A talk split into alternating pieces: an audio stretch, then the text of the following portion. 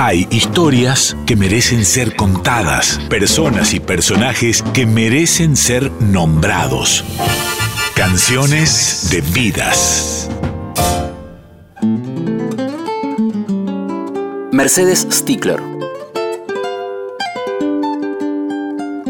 En 1939, Ramón Sixto Ríos tenía 27 años. El músico, nacido en la ciudad entrerriana de Federación, había llegado al pueblo santafesino de Humboldt para actuar con un grupo de teatro en el Club Sarmiento de esa localidad. En una fiesta luego de la función, conoce a Mercedes Stiegler, una bella campesina rubia y de ojos azules, hija de inmigrantes alemanes.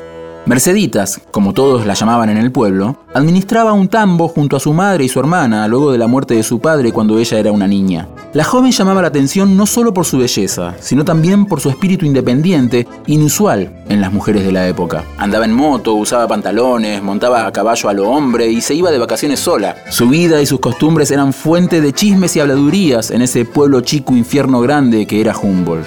En aquella fiesta Ríos y Merceditas comenzaron un noviazgo de dos años. En realidad, la relación fue más que nada epistolar, ya que Ríos vivía en Buenos Aires, a 500 kilómetros de Humboldt. Hasta que en una oportunidad, Ríos decide proponerle matrimonio. La joven rechaza el ofrecimiento y Ríos se vuelve a Buenos Aires con el corazón roto y los anillos en el bolsillo.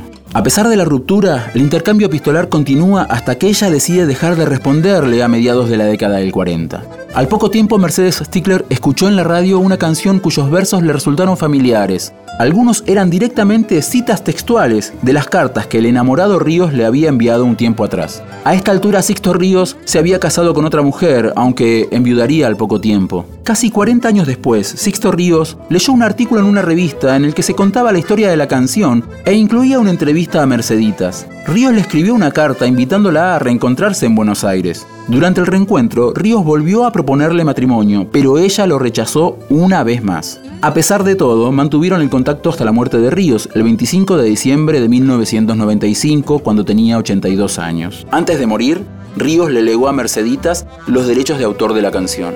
Mercedes Stickler vivió hasta los 84 años y murió soltera en el año 2001. Merceditas es una de las canciones más populares del cancionero folclórico. Fue grabada por los chalchaleros, Ramona Galarza, Horacio Guaraní, Raúl Barbosa, El Gato Barbieri, Sandro, Gal Costa y el Chango Spasiuk, entre otros. Canciones de vidas. Personas y personajes que viven en nuestro cancionero popular.